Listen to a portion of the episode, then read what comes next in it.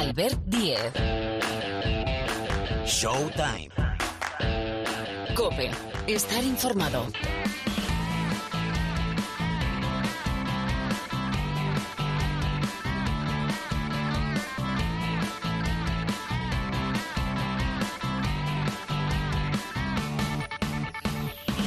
Aquí estamos, ¿qué tal? Muy buenas a todos, muy buenas. Bienvenidos una semana más aquí al Rincón del Baloncesto de la cadena Cope.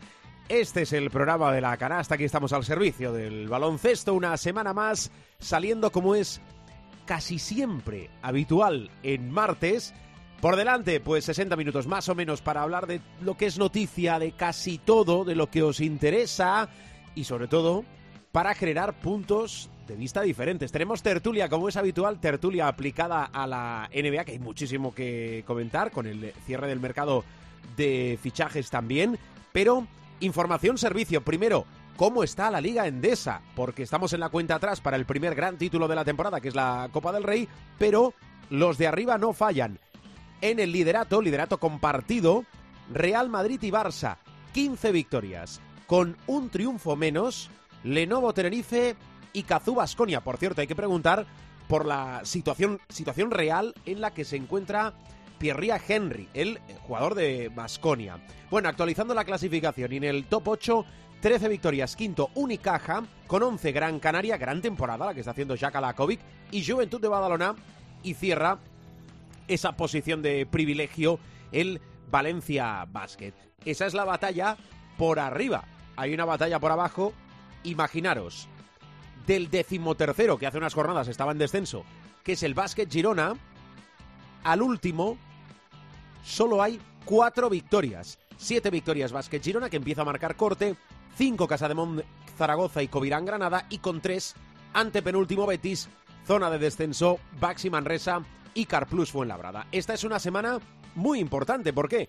Pues porque venimos de un clásico, vamos a preguntar después, cómo es el Real Madrid-Barcelona, clásico aplicado a la Euroliga, clásico, bueno, clásico de locos, casi como son todos los clásicos, porque durante 30 minutos estuvo dominando el Barcelona, perdón, sí, sí, el Barcelona, y después en la recta final se impuso el Real Madrid, se impuso en la prórroga el conjunto blanco. Preguntaremos por eso, recuerdo cómo está la Euroliga con Olympiacos, vaya temporada la del conjunto heleno, y Real Madrid con 14 victorias, pero es que con 13 están Fenerbahce, Barcelona y Mónaco, pero es que con 12 están Basconia y Zalgiris, pero es que con 11 están Maccabi y Valencia, pero es que con 10, bueno, después hablamos de la Euroliga, es la Euroliga más igualada de las últimas temporadas. Vendrá el Supermanager, a ver si seguimos en caída libre o recuperamos un poquito eh, la, la zona noble, es decir, ya sé que parece poco, 150 hacia arriba, 150 puntos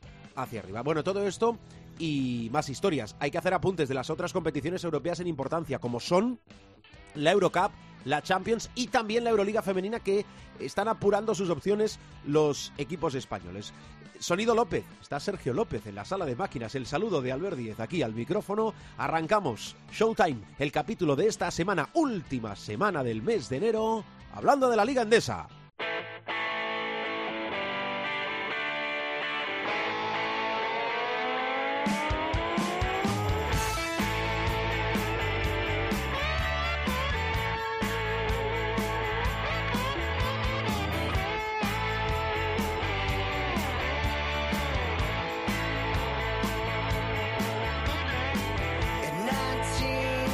Bueno, justo ahora en la presentación del programa os recordaba cómo está la Liga Endesa, cómo está el campeonato doméstico, una vez ya acabada la primera vuelta, entrados ya en la segunda ronda, la segunda vuelta del campeonato y con 18 jornadas que le hemos robado. Bueno, recuerdo que el mes de febrero en la Liga Endesa va a arrancar con cuatro partidos el próximo sábado. Tenemos derby catalán, así arranca la jornada, Juventud de Badalona, Baxi Manresa, cinco partidos se van al domingo con un auténtico partidazo. Bueno, es que voy mirando y hay más de uno, ¿verdad? Barcelona-Valencia. Y Real Madrid-Lenovo Tenerife. Casi nada al aparato. Quiero saludar a Pilar Casado para, bueno, preguntarle eh, sobre todo por la situación de Pierre Henry en Basconia y, y más historias. Hola Pilar, ¿qué tal? ¿Cómo estás? Pues muy bien, ¿y vos? Bien, hombre, bien. Esa era la primera pregunta, saber cómo está, ¿eh? Repasarnos, ¿estamos bien? Sí, correctos. Oye, no llevamos un mal arranque de 2023, creo. No, ¿verdad? Pienso. Yo creo que no.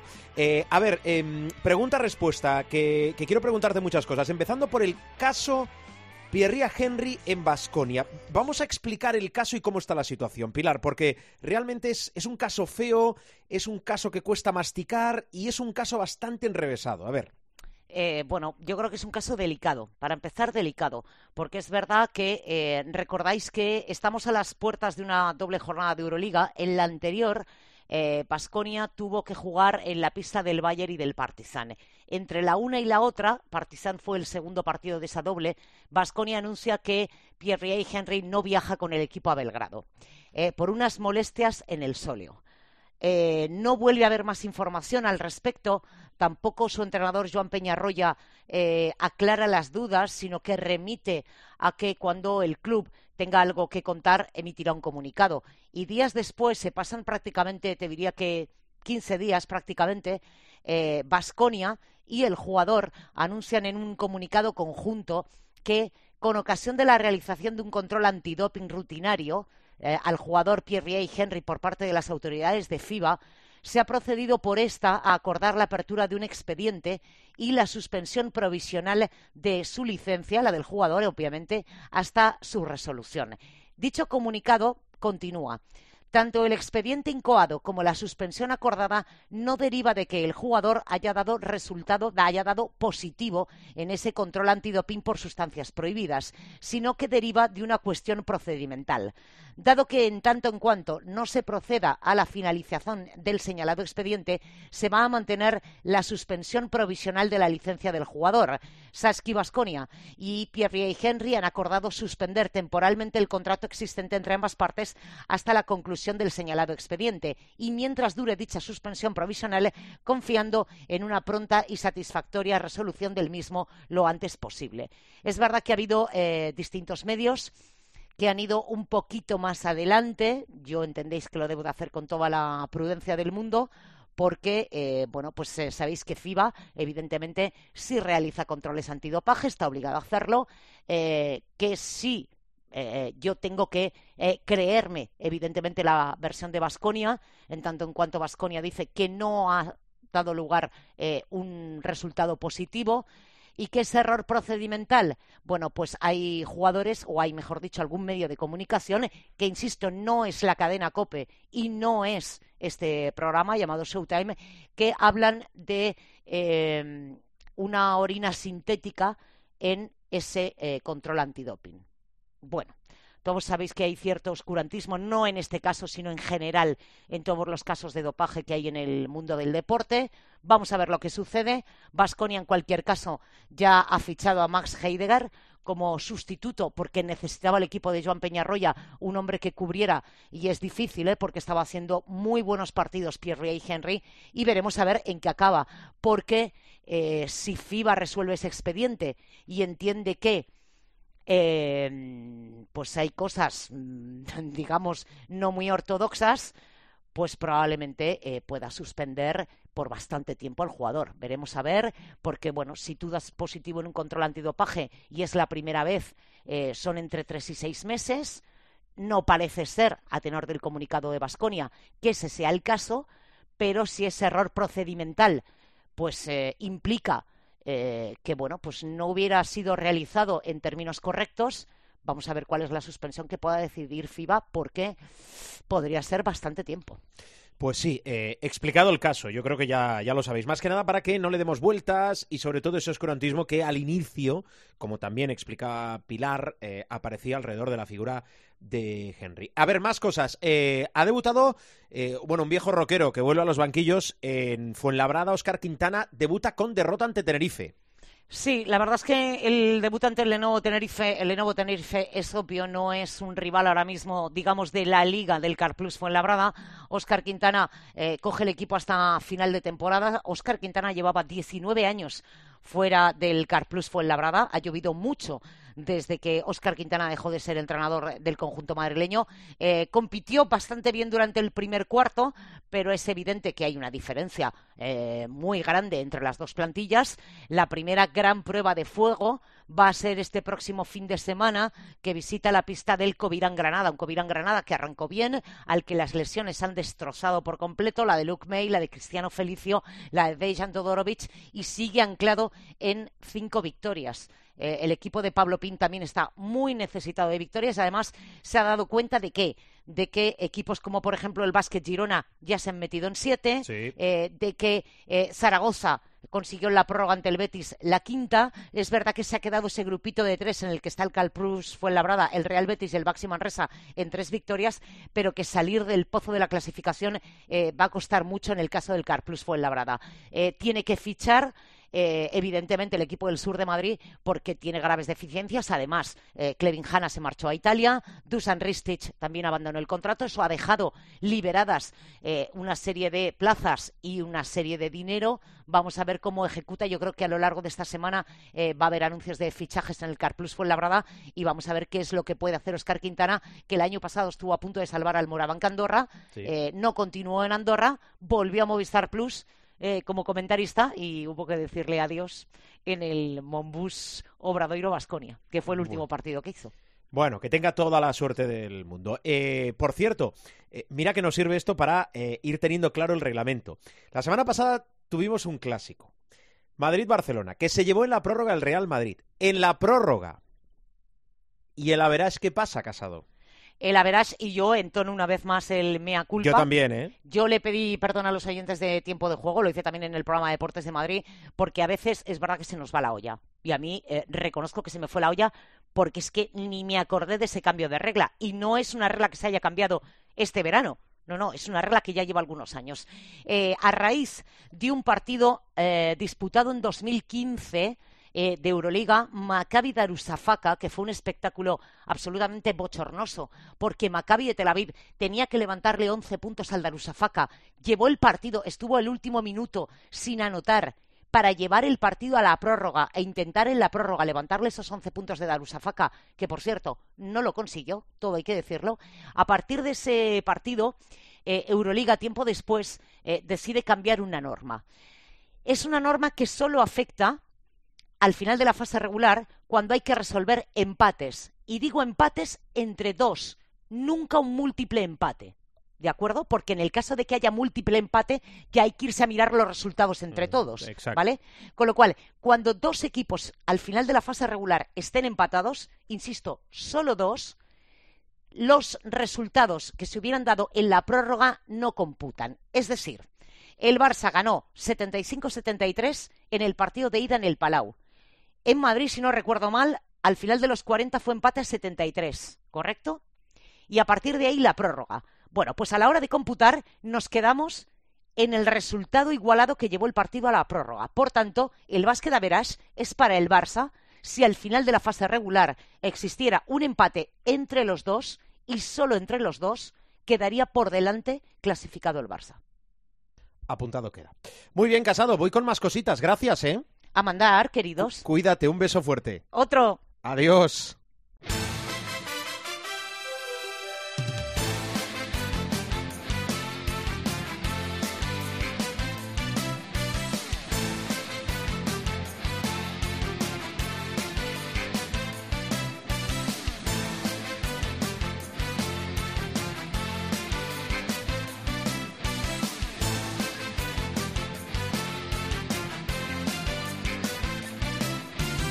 Pues vamos con la tertulia del programa. Es nuestro tiempo de opinión que dedicamos casi exclusivamente a la NBA, pero a veces, como es el caso de este capítulo, hay más cosas. Y para eso nos interesa la opinión, por una parte, de Miguel Ángel Paniagua. Hola, profesor. Muy buenas. Muy buenas. Y enseguida se incorpora este, que, es perfecto. Es que esto está guionado. Es que la gente cree que no, pero es que está guionado. Hola, Parra. A las buenas. ¿Cómo estás? Pues aquí oportunamente sentado. Pero, pero muy oportunamente, ¿eh? Sí. De lo que era no saber cuándo venías ni cuándo entrabas. He escuchado al profe Paniagua y digo, Gracias. Hay que, hay que, cuadrarse. Te agradezco la parte que me toca.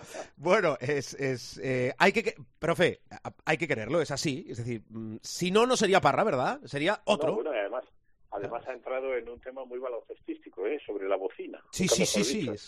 Es, sensacional. Es que, de verdad, que todo esto está guionado. Es decir, lo que estamos haciendo ahora no es extendernos sin más. Todo absolutamente guionado.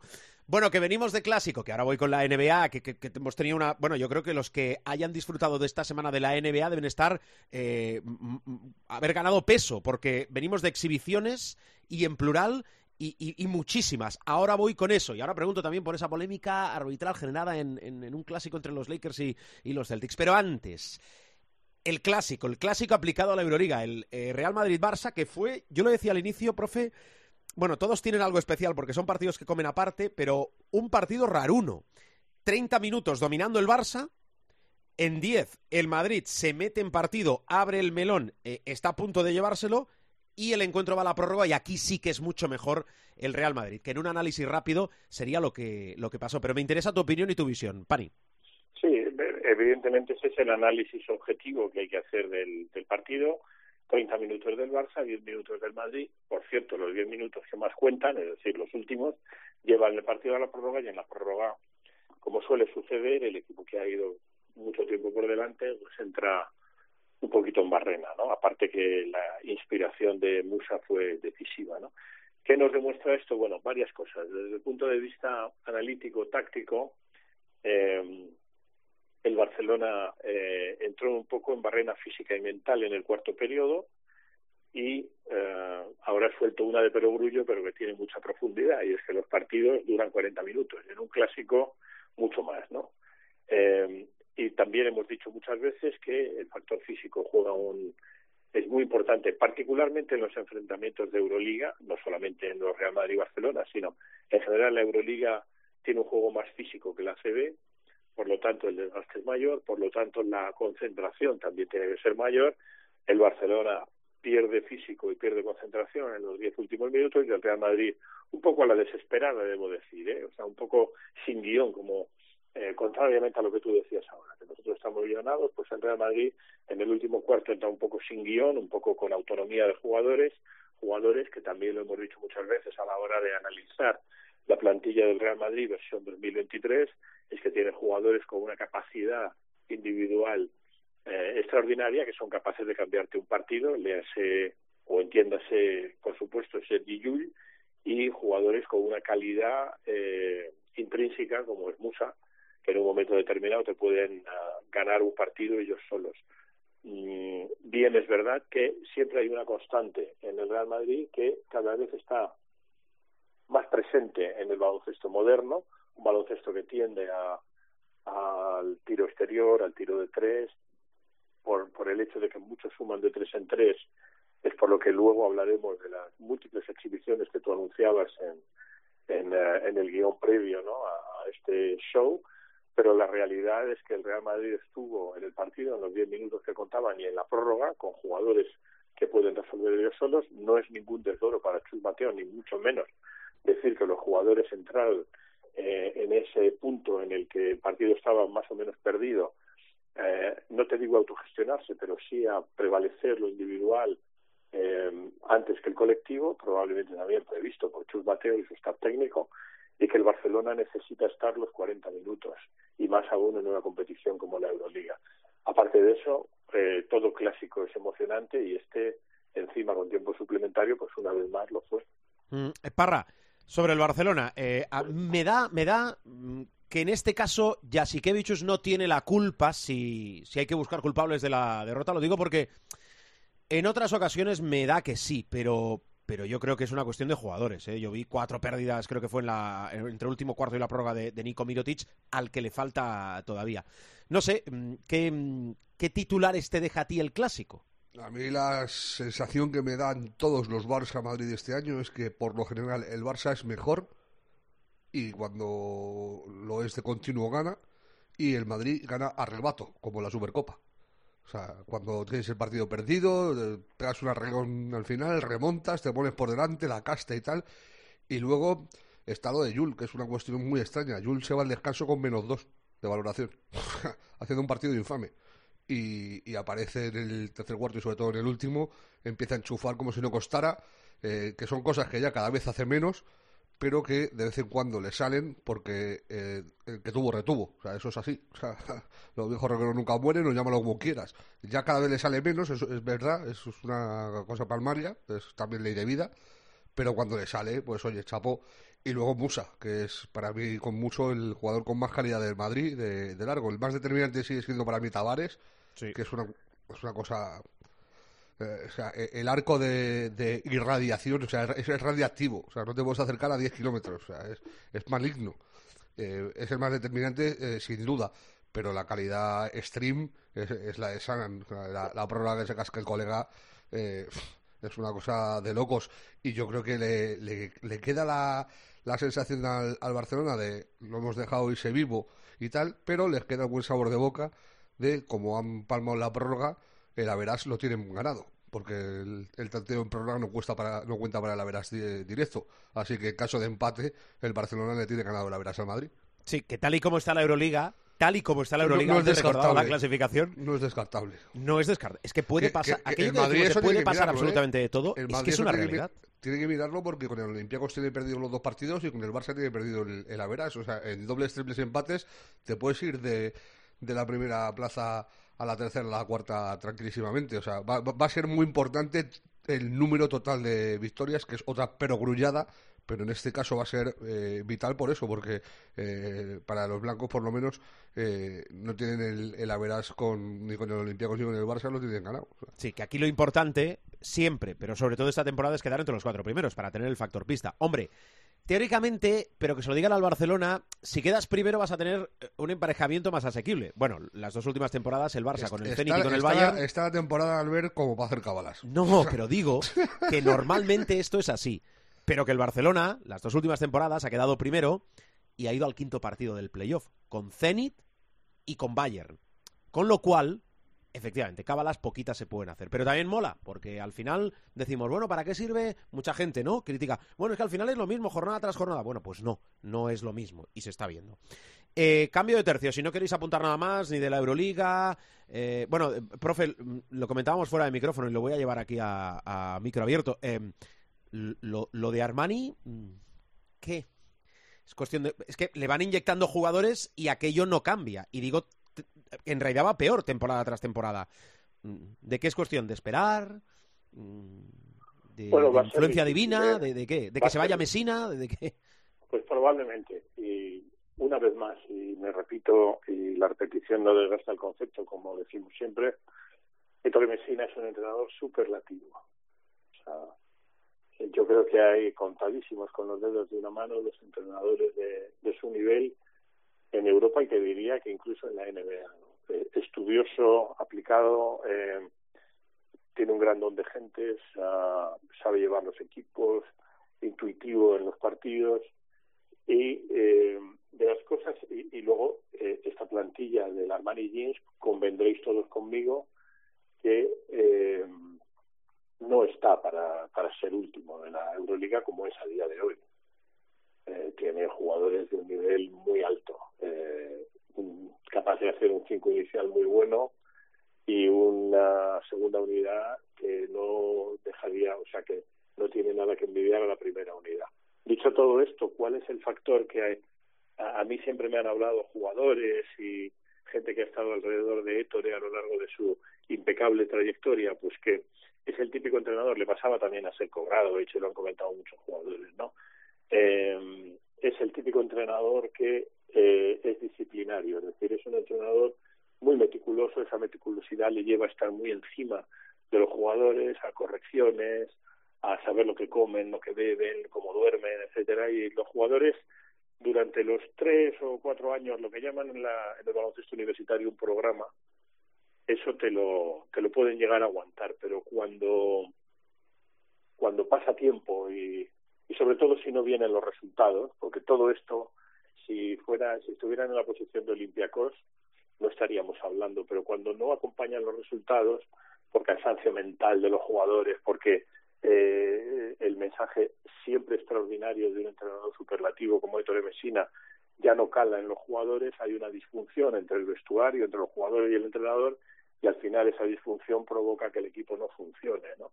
Entonces, yo creo que por ahí tienen que ir los tiros porque por, plan, por entrenador no es, el entrenador y su staff técnico eh, es extraordinario, tiene además un asistente que a mí me gusta mucho que es uh, Mario Fioretti, que es un estudioso también del, del baloncesto.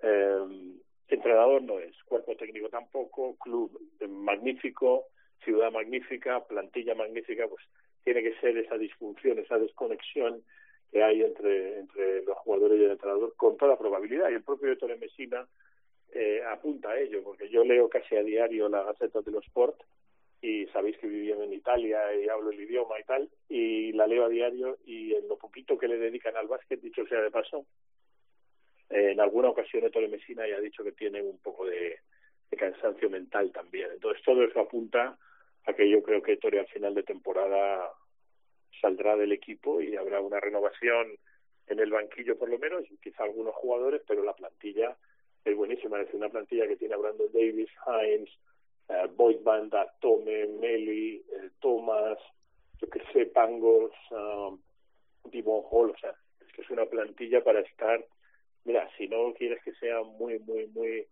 eh, eh, cáustico, como mínimo para estar peleando por el playoff. Y, y discutiré esto con cualquiera. O sea, la plantilla de Armani Jeans a día de hoy es para estar discutiendo el playoff, no para estar desde luego el último. Sí, sí.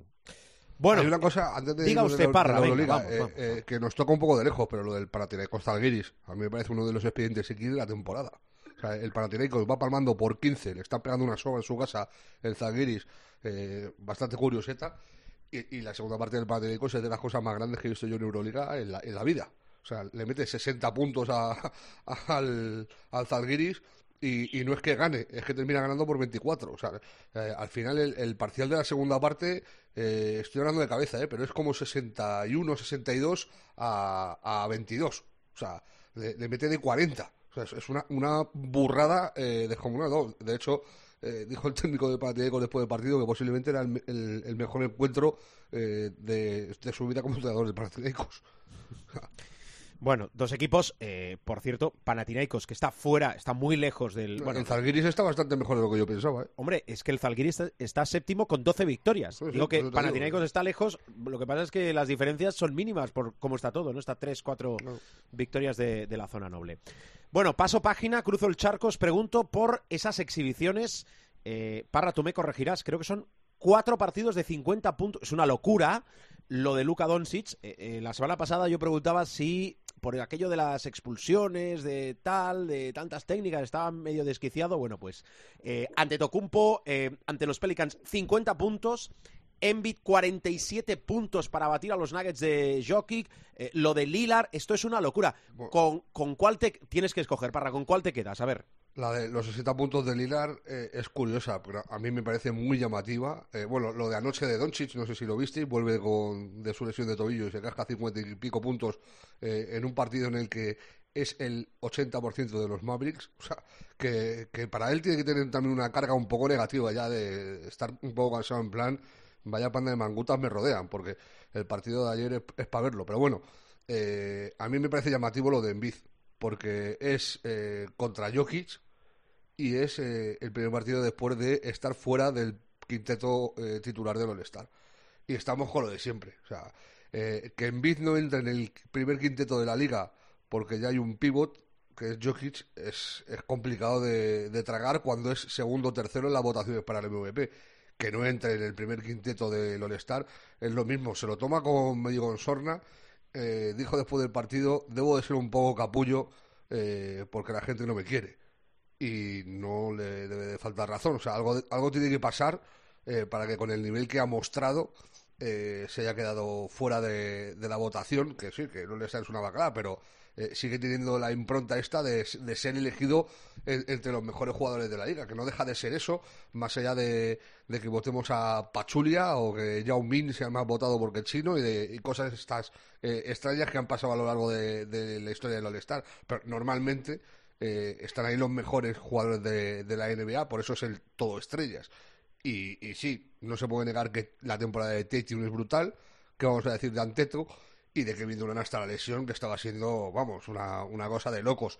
pero que en mí se quede fuera del quinteto es de difícil comprensión y, y chungo de explicar y, viene por ahí. O sea, eh, se casca un partido eh, antológico. Pero es que lo de lo de Anteto, de los 50 puntos de Anteto, son para verlos también. O sea, eh, Anteto tira casi mejor. Eh, bueno, casi mejor no, tira mejor de campo que tiros libres en ese partido. O sea, termina el día de los 50 puntos con un 77% de, de acierto, 76,9% en tiros de campo, mete 16 de 22, o sea, falla 6 tiros de 22 intentados y falla 5 tiros libres de 12.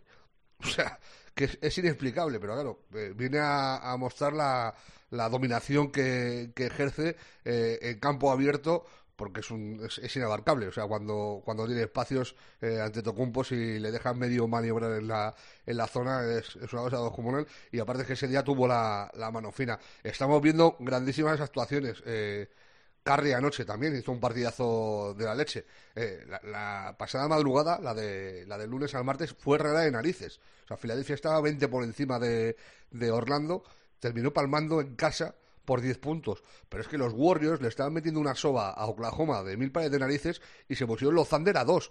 Que terminan ganando por 8, pero, pero tienen que pelearlo al final. Está la temporada, si decimos que en Euroliga está raruna la cosa, en la NBA está Strangers in the Night. O sea, es, rara, rara. Yo no recuerdo una cosa igual en la vida. Solo hay que ver la clasificación del oeste. Y, y de, de, lo más llamativo es eh, lo de los esfuerzos puntuales de Lillard, eh, que ya ha dejado dos o tres este año.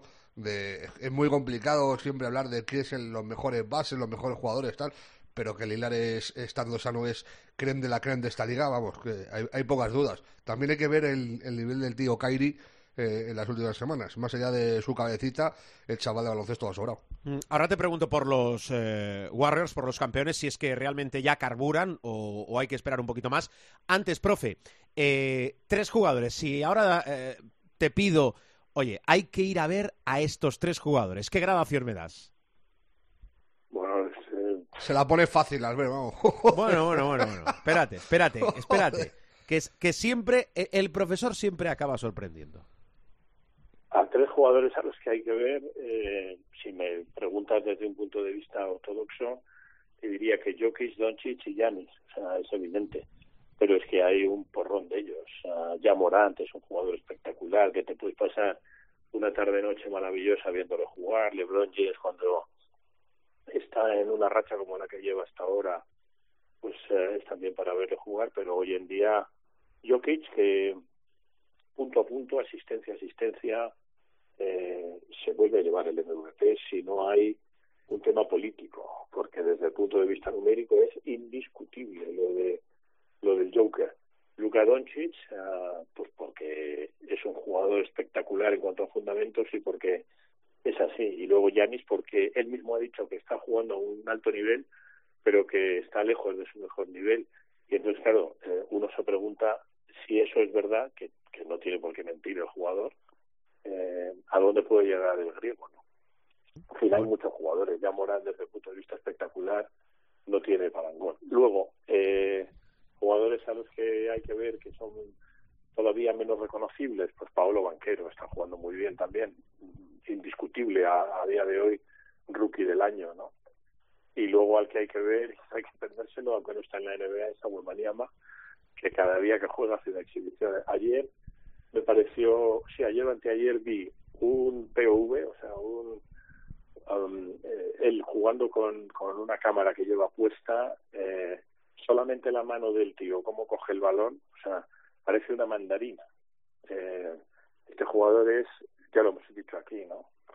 Un unicornio no, lo siguiente, o sea, va a ser un jugador, si las lesiones le respetan y su físico eh, se integra bien en la NBA, va a ser un jugador para marcar una época, o sea, pero mm, probablemente algo, un terremoto similar al que, al que provocó la llegada de la Rivera y Magic Johnson, e incluso fíjate que me meto ya en un terreno que para mí es sagrado, eh, incluso con mucha, con la misma proyección internacional que puede tener eh, en la égida de Michael Jordan en la NBA, porque encima es francés.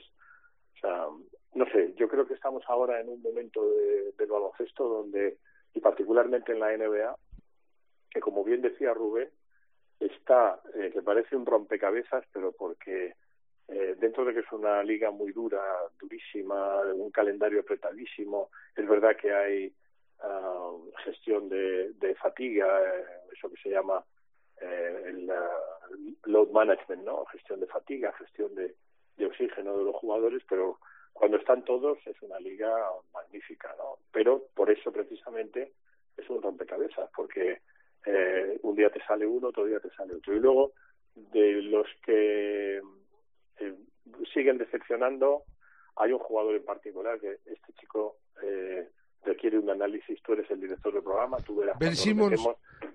Exacto, pero requiere un análisis incluso. Si puedes, invita a un, a un psicoanalista a ver qué le pasa a este chaval, porque es Ben Simmons. Los Nets están pensando seriamente en traspasarle, o sea, y es un jugador con una capacidad extraordinaria, pero que por H o por B eh, nunca da, o sea, nunca responde, está lesionado, no sabemos si las lesiones son físicas, mentales, ambas, en fin, es un desgaste de talento y no hay nada peor, a mí me dijo alguien una vez, y con mucha razón, un profesor mío en Estados Unidos, que no hay nada más triste en el mundo que ver el talento desperdiciado. Y en el caso de Ben Simmons es un poco el reverso de lo que me has preguntado, es decir, pero bueno, eh, ¿a dónde va este chaval? no Y qué quiere hacer con su vida, porque es tremendo. Y ya advierto que los Nets están buscando de salida. Bueno, mmm, juguetes rotos y, y jugadores que podían desarrollar todo su potencial y no lo han conseguido en la NBA, la verdad es que encontramos bastantes eh, en el pasado más cercano. Eh, a ver, eh, pregunta-respuesta. Parra, eh, te preguntaba por Golden State. Eh, ¿Carburan ya o no? Parece que sí, eh, también depende de las lesiones. Ayer por la noche volvió con el quinteto este que parece ser por el que va a apostar eh, Kerr en los momentos gordos, que es con, to con todo lo bueno. Eh, sin Looney en el quinteto titular, con Draymond de 5, con Wiggins de 4, con Clay de 3, con Poole de 2 y con Curry de, de, base. Curry es otro que también tiene un nivelito que, que yo le, pondría siempre en, en, los que hay que ver, porque es una delicia verle. Ayer se hace un 15 de, de tobillo en un triple en el en el segundo cuarto creo que es, y después de eso empieza a chufar como si no costara. O sea, se hace un de 15 y es peor, o sea, es, peor rival todavía. O sea, de locos el, el, el, partido y la temporada que lleva Stephen Curry, que por cierto, eh, estamos muy en eh, History in the Making, eh, haciendo historia. Ayer se convirtió Curry en el jugador de los Warriors con más tiros de campo anotados, superando a Will Chamberlain. Curry, evidentemente, cuando se retire va a tener una playa de, de, récords de los Warriors importantes, pues triples, eh, tiros anotados, puntos y, y, todo lo que se tercie. Pero eh, no, de, no, dejemos de ser co eh, conscientes de que estamos eh, viendo historia. Y hablando de ver historia, LeBron está a 117 puntos de Karim, Karim. Karim. Mm. ¿Qué pasó? Oye, déjame que ligue temas. ¿Qué, ¿Qué pasó? Que al final hay un reconocimiento en el Lakers Celtics. Explícaselo a la gente. Polémica arbitral. Pues a ver, el arbitraje es un tanto civilino panimino. Eh, a no, no, que... no, remes demasiado hacia casa, ¿eh? No, no, no. Eh, yo, yo, sí, cuando favorecen a los Lakers también lo digo. O sea, a los Lakers eh, le puede, o sea, hablar de robos a los Lakers, pues a cualquiera que sea aficionado de los Kings te va a decir que te vayas al 2002 y que me, me cuentes una película, ¿sabes? O sea, que no ha habido atraco más grande en la historia de la NBA que eso. Eh, que, eso fue además, la gente iba con las pistolas y ni se las guardaban los árbitros. O sea, fue un atraco con los pañuelos puestos, una cosa malísima. Pero que lo del otro día en Boston, y ya ha pasado un par de veces. O sea, a, a los Celtics últimamente eh, les han dado mucho y a los Lakers les han quitado demasiado. Tanto es así que de las últimas 10 derrotas, yo lo puse en Twitter el otro día, de las últimas 10 derrotas de los Lakers, 4 por lo menos son de truco. Eh, eh, en la jugada del otro día contra los Celtics es eh, partido empatado a 105, quedan 4 segundos, LeBron eh, corre como alma que lleva el diablo hacia la zona, penetra y Tatum le pega un palazo eh, en el brazo izquierdo, que es el que lleva la bola, que, que hace que, que falle la bandeja. El árbitro que está debajo de la acción pues inexplicablemente no lo ve. Eh, después del partido eh, asumen que ha sido falta, pero claro, el daño ya está hecho, hay prórroga y el, tiempo extra, los Celtics son muy superiores y, ganan. Es, un atraquito, pues como el día de los Mavericks. El día de los Mavericks eh, tira un, triple, creo que fue Troy, y, y, le pega un palazo Hardaway tremendo, con un, a un tiro de tres sobre la bocina, eh, con partido empatado, no pitan nada, o habrían sido tres tiros libres, malo sería que no metiera uno y ganaran los Lakers. Pues es lo que te digo, que de las últimas 10 derrotas, en cuatro les han tangado. Con esas cuatro victorias, los Lakers estarían, pues tranquilamente, eh, quintos, eh, sextos de, eh, del oeste. Están decimoterceros. O sea, que también habla de la, de la igualdad que hay. Pero sí es verdad que yo este año estoy viendo eh, errores arbitrales muy groseros. A mí me está pareciendo una de las peores temporadas eh, a nivel arbitral de, de la NBA. Y Sí, es cierto, eh, es cierto. Van Gandhi, que Espera, Per- eh, dejemos que apunte el profe y, y vol- volvemos Sí. contigo, Parra. Pani. No, muy rápido, que, que vamos, firmo debajo de todo lo que dice Rubén. Ha habido un cierto perjuicio a los, a los Lakers y mm, dos cosas a resaltar, ¿no? Que nadie se pierda la técnica que le pitan a Beverly, porque esa, si hablábamos de histórico, esa técnica es histórica, es decir, el tío se va con una cámara eh, fotográfica a enseñarle al árbitro pues lo que era evidente, ¿no? Una falta clamorosa sobre LeBron James que hubiera cambiado el decurso del partido, el árbitro aplicando el reglamento, cosa que no hizo la falta, eh, le señala una técnica y hay que verla. Es decir, el- la secuencia hay que verla. Y luego, eh, con el tema del arbitraje es una reflexión muy rápida, ¿no? Los árbitros en la NBA son muy buenos, están muy bien preparados, están bien pagados, pero son el eslabón más débil dentro de una cadena que está en un nivel de profesionalización ah, altísimo, ¿no? Los jugadores son profesionales de alto nivel, se cuidan, los entrenadores tienen ya unos staff técnicos donde prácticamente con una meticulosidad tremenda se analiza cualquier aspecto de- del equipo propio y no digamos del contrario. Y aquí, una vez más, los árbitros son el eslabón más débil. ¿no? Y, y creo que habría que tomar, desde el punto de vista de la NBA, que es eh, el jefe último de los árbitros, eh, habría que tomar medidas en el sentido de eh, sancionar a los árbitros que, igual que se sanciona a los jugadores, sancionar a los árbitros proporcionalmente, eh, incluso con dinero, en función de errores clamorosos, eh, cosa que es muy fácil. Es decir, un error humano puede existir, pero un error clamoroso se, se castiga, ¿no? Y en ese o se debería castigar. Y en ese sentido, pues eh, situaciones como la falta no, no pitada a LeBron James, que, que son decisivas en un partido, pues eso habría que castigarlo. Más eh, más apertura por parte de, de los árbitros siguen siendo un colectivo poco abierto, ¿no? Eh, Dentro de, repito, de la extrema profesionalidad que se da en la NBA y a partir de ahí, pues intentar ah, que ese eslabón más débil vaya eh, intentando pues seguir el paso de, de toda la avalancha de profesionalidad que es el resto de, la de la NBA. Es decir, no puede ser que los jugadores sean cada vez más profesionales, más completos, estén mejor preparados físicamente, los médicos, los entrenadores, los asistentes, el coordinador de vídeo, las canchas cada vez mejor eh, y los árbitros sigan siendo un poco el, el, el eslabón débil. Y yo creo que habría que aplicar medidas serias a ellos, igual que se le aplica a los jugadores y a los entrenadores.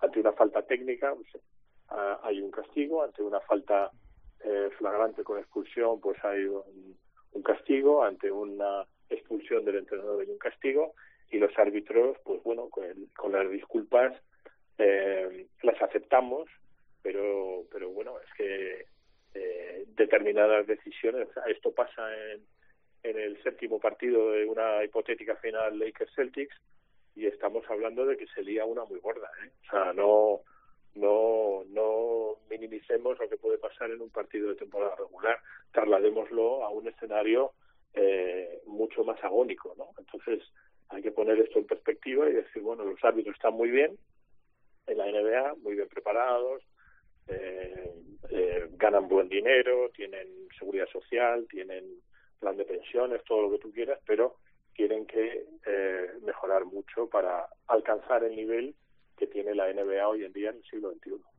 A colación de lo que dice el profe, eh, esas palabras, precisamente tal cual, las eh, plasmó Anthony Davis después del partido.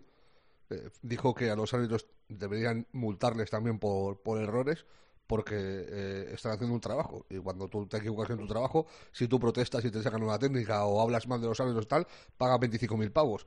Pues que a ellos, eh, en la medida, evidentemente, no cobran lo mismo que un jugador de baloncesto, no le vas a poner las mismas multas. Pero que en la medida de, de sus emolumentos, pues también que fueran multados.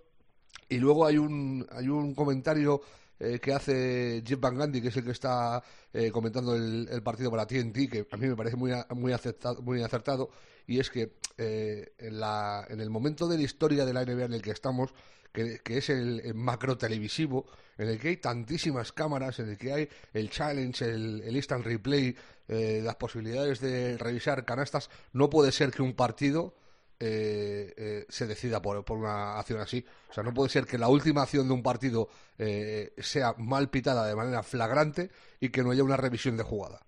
O sea, no puede ser. O sea, debería no ser un challenge de entrenador, sino de la liga. De que en la última acción del partido, si el partido se está decidiendo, o sea, si es una acción que, que puede tener incidencia directa en un enfrentamiento entre dos equipos, que no se pueda valorar la jugada si está bien o mal pitada. Eh, y, es que eh, es, que quedan a, los pies de los caballos. Es que el árbitro, después del partido, diez minutos después, eh, en una entrevista, dice que efectivamente que ha sido un error flagrante y que se lo han comido, que no lo han visto. Que lo raro es que haya seis ojos, ninguno vea eso, y sobre todo el que está debajo es que hay, hay un árbitro que está a, un metro y medio. del brazo de Tatum impactando en el de Lebron y se ve claramente como el brazo de Lebron se mueve por el impacto y la bola se le escapa. O sea, es que es, es flagrante. Entonces, claro, en este mundo en el que de NBA, en el que está todo tan televisado, que ya hay con realidad virtual, que te puedes sentar eh, desde casa y ver como si estuvieras eh, en primera fila del pabellón y, ver cómo les caen las gotas de sudor a los jugadores y, todo lo que tú quieras, no puede ser que un partido eh, se decida de, esta manera. es, es, que ya te digo, a mí me pareció flagrante y el tema es que en el propio encuentro se vivieron eh, acciones eh, eh, varias de, dudosa de dudosa que no sé o sea, decir robar a trago queda muy feo es, son términos comunes pero que queda muy feo o sea yo no, no creo sinceramente que fueran a robar a los Lakers pero es una cagada tremenda. Y lo de y lo de Patrick Beverly es para verlo también se da un hecho curioso termina el partido de 105 y antes de que empiece la prórroga van 106-105, que yo eso tampoco lo he visto en la vida. No sé si ha pasado, supongo que sí habrá pasado porque en el baloncesto ha pasado de todo. Pero que empiece una prórroga con un equipo eh, ganando el partido, yo eso tampoco lo había visto. Y claro, como termina el encuentro y hace la, la gracieta de la cámara y tal, y le ponen, le pitan la técnica, lanzan la técnica, la anotan, y en la prórroga, el salto de la prórroga empieza con 106-105 para Boston. Curioso. Bueno, em, eh, voy cerrando, ¿eh? porque si no me quedo sin tiempo y, teníamos muchas cosas que, comentar. Ahora, eh, profe, eh, Clippers, em, ¿qué quieren ser de mayores? Bueno, quieren, quieren ser un equipo que aspire campeón, según su propietario Steve Ballmer. Mm, han tenido una racha buena, pero si hay un equipo, el club está estable dentro de lo que cabe, pero si hay un equipo, y Rubén no me deja mentir, donde se note más la ausencia de su dúo estelar en toda la NBA es, son los Clippers. O sea, cuando están los dos, se ganan partidos, se establece una racha de cinco partidos consecutivos, si no me equivoco, eh, sin perder, lo cual está muy bien, pero en el momento que desaparecen, los, ya no te digo los dos, que por supuesto, sino uno de los dos, el equipo va muy, muy cojo. Eh, y bueno, Steve Ballmer ha dicho que él tiene dinero suficiente como para eh, traer refuerzos, que no le importa el impuesto de lujo, que no le importa que suban el impuesto de lujo lo que haga falta eh, y que está dispuesto a, a cambiar eh, jugadores si es necesario en búsqueda de en la búsqueda de un título para para los Clippers. Pero yo creo que sinceramente no es una cuestión de, de dinero ni de que ni de que Balmer ponga o no ponga más dinero, sino es una cuestión de equilibrar una plantilla que, repito, cuando están sus dos estrellas es un equipazo y cuando no están, pues se nota muchísimo. Aún así, con todo, pues hay satisfacción porque, si no me equivoco, a día de hoy vamos cuartos en la, en la conferencia oeste. Sí, sí, y está muy bien, pero claro, es que estar cuarto hoy en día en la conferencia oeste, y Rubén me corregirá si no si me equivoco, ahora teóricamente te enfrentarías al quinto, que son los Golden State Warriors, ¿no? Pues imagínate qué broma, ¿no? Eh, o sea que en una conferencia tan bestia como, como es la conferencia oeste, los Clippers necesitan algo más y sobre todo más estabilidad de sus dos estrellas y si el pobre Luka Doncic ah, se queja de que no está rodeado de nadie con un mínimo talento. Cierto, Dallas ha puesto en el mercado a toda la plantilla menos a Doncic para intentar que venga una estrella, cosa que no van a conseguir este año, ya lo anticipo.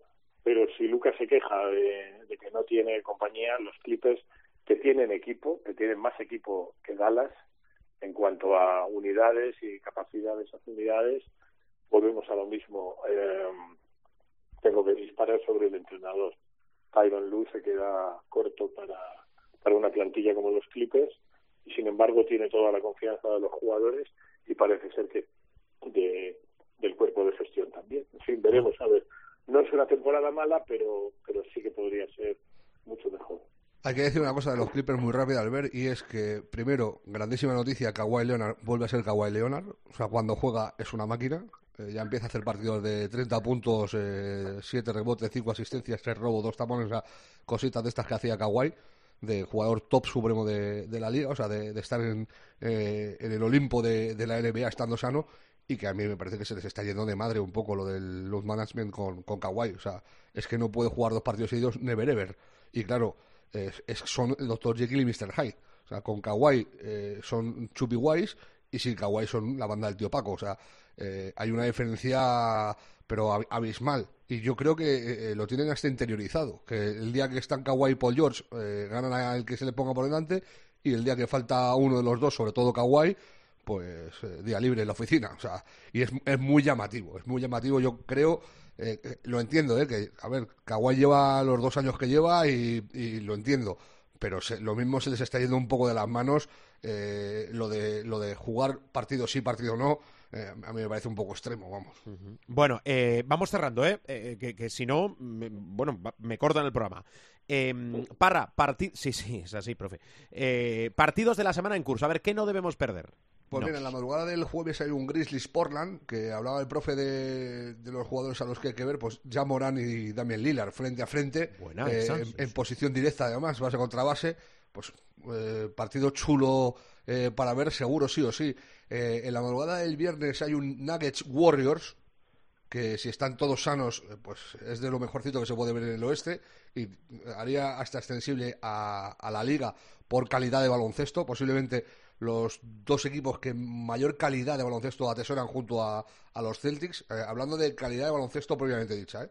Eh, esa misma noche juegan los Bucks contra los Clippers que mmm, le toca jugar a Kawhi ese día, entonces entiendo que va a ser un bonito duelo eh, con Anteto, con Middleton, que ya ha vuelto también a, los Bucks, eh, contra los Clippers con, con Kawhi y con, y con Paul George, y luego en la madrugada del domingo, es el último que he elegido, hay un Warriors contra Mavericks, que es eh, Stephen Curry contra Luka Doncic. Eh, es trampa porque Stephen Curry tiene eh, primos y hermanos y, toda la corte a su alrededor. Y Luka, pues, eh, sobre todo con la ausencia de, de Booth, yo creo que mata a Dallas porque es el, que aportaba de, desde el banquillo y luego cuando la ha metido de titular, el que echaba los, los números. Y el día que Dinwiddie tiene un, un, una mala tarde en la oficina, pues eh, los Mavericks dan un poco de grimilla. Entonces, eh, a ver cómo se presentan los, los de Dallas ese partido en, en, San Francisco, pero a priori es, es uno de, los duelos que también apetecen ver. Mm, perfecto. Pues apuntado queda. Eh, profe, ¿la semana que viene más? Más, pero no mejor porque es imposible, como dices, ¿no? no, no, no te creas, ¿eh? No te creas. Pero bueno, feliz Muy semana, bien, profesor. Cuídate, adiós, Miguel Ángel. Parra, disfruta mucho de tu semana. Un abrazo y, por cierto, que no, no, lo hemos comentado, no sé si lo has comentado tú de primera, como claro, como llego tarde, soy un desgraciado bueno. de la vida. Eh, hombre, tampoco, tampoco es eso, Parra. Los quintetos del All-Star, sí. eh, que son con Lebron de capitán, sí, eh, como siempre, desde que se hace este formato, Lebron siempre ha sido capitán y, por cierto, su equipo siempre ha ganado. Bien hecho. Acompañado de Curry, de Zion Williamson, de Jokic y del amigo Luca, evidentemente. Eh, sí. Se ha quedado fuera gente como Shai Alexander, que está haciendo una temporada de locos, eh, como Lauri Markkanen, eh, como ya Morán, o sea, se queda gente eh, muy gorda fuera. Y luego en el, en el este, Kyrie Irving y Donovan Mitchell por fuera. Y lo que decíamos antes, Tune eh, ante Tocumpo y Kevin Durant por dentro, en Biz fuera de, de, ese quinteto, que para mí es lo más flagrante de todo el, el All-Star. Pues sí. Muy bien, Parra. Pues nada, lo dicho, cuídate. La semana que viene te, te emplazo a una hora razonable. A ver si duermo un poco más que hoy. Es que, claro, voy, voy un poquito voy un poquito con, con el gancho. ¿sabes? Vas al revés del mundo, ¿no? ¿Es Sí. eso? ¿Ese es el tema? Eh, Parra, Es- se te quiere igual, ¿eh? Lo sabes. Venga, Dios, venga, venga, venga. venga, Cuídate, sí, chao, sí. chao, chao. No, no nos pongamos tampoco. No, mataremos. ni bizcochones, nada. eh, nada. Eh, Supermanager.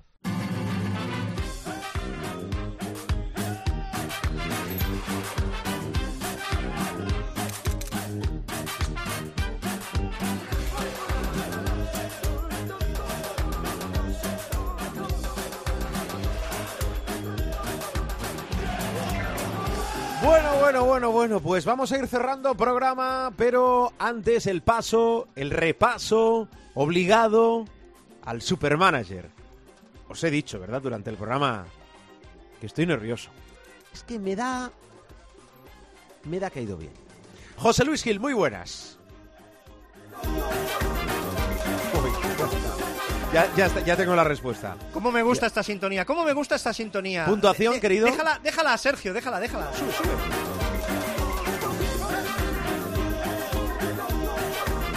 Muy bien. ¿Cómo Eh, voy a echarla de menos? ¡Oh! ¿qué- Uf. qué- ¿Lo dejas? Mira que es una buena sintonía, ¿eh? ¿Te vas? Se supone que me echas. ¿Cedes el testigo? Se supone que me echas. No, pero el compromiso es siempre hasta final de temporada. Se supone que me echas. No sé, a eh, vengo Y oyendo siempre aquí que es si vamos una a tomar medidas, decisión que si no sé colegiada. qué, mover el banquillo, no sé cuántas. Siempre no sé es una decisión colegiada entre el presentador y el director del programa. Que son la misma persona. Pues será colegiada entre Por ellos. cierto, persona a la Sí. que esta sección eh, no tiene por qué obedecer fielmente sus consignas y sus directrices. Pero si yo no doy ninguna consigna ni Así ninguna como la directriz. de otros invitados al eh, ¿Te programa. importaría, por favor, facilitarnos la puntuación de esta semana de tu... 133 con 20. Ah, sube música, anda, sube música, sube Venga, música. Sergio, sube. Ay, nada, ni el objetivo de mínimos de 150. A ver, Gil, venga, llora un poco, ¿qué ha pasado? Que se lesionó Marcus Howard, por ejemplo, que era un hombre ahí que nos tenía... A ver, me ha pasado lo que le ha pasado a mucha gente. Se ha lesionado Marcus Howard. Oye, eh, que menos dos. Se lesiona y se lesiona con menos dos. Con lo cual no pillamos ni broker. Eh, pensábamos que la provítola iba a suceder a Jokubaitis y la valoración de Jokubaitis pues eh, no estuvo muy allá de la de la provítola. Pasó que fallaron los dos principales aleros banderita. Fallaron. Parra 9,6. Fernández, Jaime Fernández 8,4. Pinchazo de Scrub 8. Claro, es que yo no, estamos en lo de siempre. Yo no envío a mis naves a luchar contra los elementos. Pero, Gil, Gil, hay que hacer algo, ¿eh? ¿Hay que hacer algo? No, pues jugar la próxima jornada.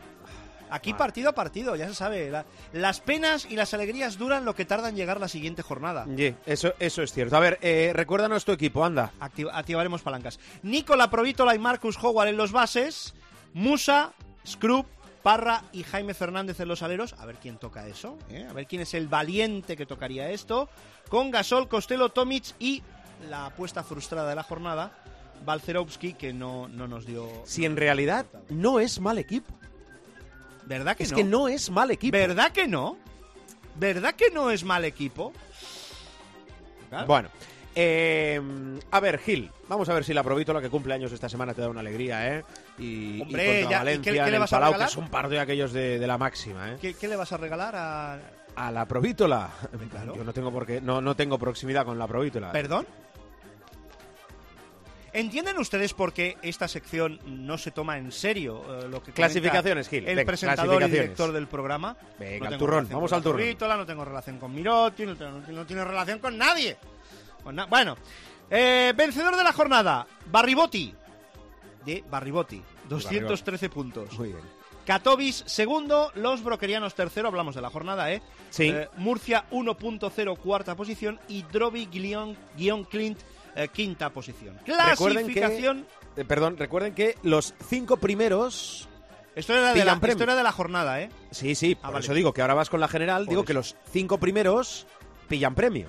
Al final de temporada, ¿eh? El primero camiseta y los otros unos packs espectaculares gracias al acuerdo ACB Cope Cope ACB. Proceda usted, por Zona favor. de camiseta. No sabemos si XL, XXL, Mm.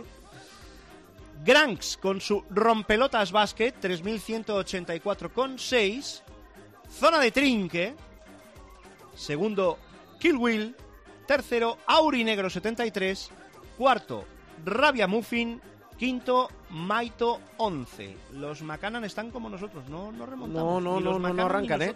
No arrancan. No, no, No no. arrancan. Bueno, nosotros no, está mejor, está mejor que nosotros. En el caso de los Macanan está mejor que nosotros, pero claro, es decir, Cierto. igu- igual es eso, hacer funcionar la, la nave a base de golpes. Bueno, no se sabe. Eh, ¿Alguna recomendación, Gil? ¿Alguna O- recomendación? No hacer caso de mis recomendaciones. de recomendación. La primera recomendación es no hacer caso de las recomendaciones. La segunda No, recomendación... La segunda recomendación, no sé, es que es que había gente que, que me gustaba y ya no me gusta y ya no me gusta tanto. Es Sí. que, no sé qué, no sé qué. Vale, está, eh, necesitas un impulso, necesitas algo nuevo en esta sección, Gil. Estoy por no hacer cambios, no tocar nada, tocar no lo tocar nada. imprescindible. ¿Balcerowski? Sí, Balcerowski tal vez, pero, pero claro, es que Ya. eh, necesito, claro, tendría que quitar a la provítola por aquello del presupuesto. Si quito a la provítola, me gusta Lude Hackanson, pero claro, Sí. es, que, es que a todo no me da. Y no tengo palancas. Yo no tengo palancas. Cuidado al Madrid-Tenerife, al Barça-Valencia y al Juventud Baxi Manresa como destacados de esta jornada, ¿eh? Lo digo, ahí lo dejo, ¿eh? Como partidos destacados. Bueno, Bueno, y sí, doble sesión de Euroliga y sí, tal. sí, y sí. ten Cierto, cuidado, la copa en el horizonte. Y apunto bueno. a este y borro al otro. Y bueno, es que, es Muy que- bien. Es que fíjate, no, valores fiables. Sí. Fiables. Lo que se llaman fiables, Está bien Ethan Hub para la pintura. Bueno, sí, parece que. Tavares. Bueno, sí, Tavares. Pero Tavares es un, es un incunable, ¿no? Es, Claro. Es, es un incunable, no, no, no, no. Fíjate que es que yo no, no esperaba, y está muy bien, Kino Colom en las cuatro últimas jornadas, Sí, sí. por ejemplo. Estabilizado eh, Girona Y un tipo, censo, y un sí, tipo sí, que me llama la atención y nunca acabo de dar el paso. Cuidado con Steinbergs. ¿eh? Cameron Taylor. Cameron también. Es que Nunca- ves, al final salen que- cositas. Oye, y sí, y sí, y nunca me atrevo a dar el paso. Bueno, Gil, No sé. eh, da el paso correcto. No des dos pasos atrás para después hacer unos cuantos. No, no, no, tú siempre adelante. Eh, buena semana, Gil. Bueno, pues nada, y- igualmente, ¿eh? Y, y recuerdos a Nicolás. Cuídate. Sí, hombre, sí. Cuídate mucho. Adiós. Adiós, Gil. Eh, cerramos programa.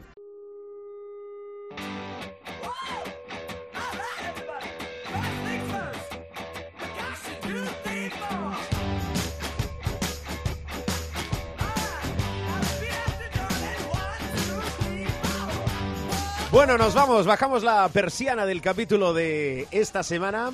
Habrá que empezar a hablar de la Copa ¿eh? Eh, y de todos los deberes que nos pone Miguel Ángel Paniagua, eh, programa tras semana.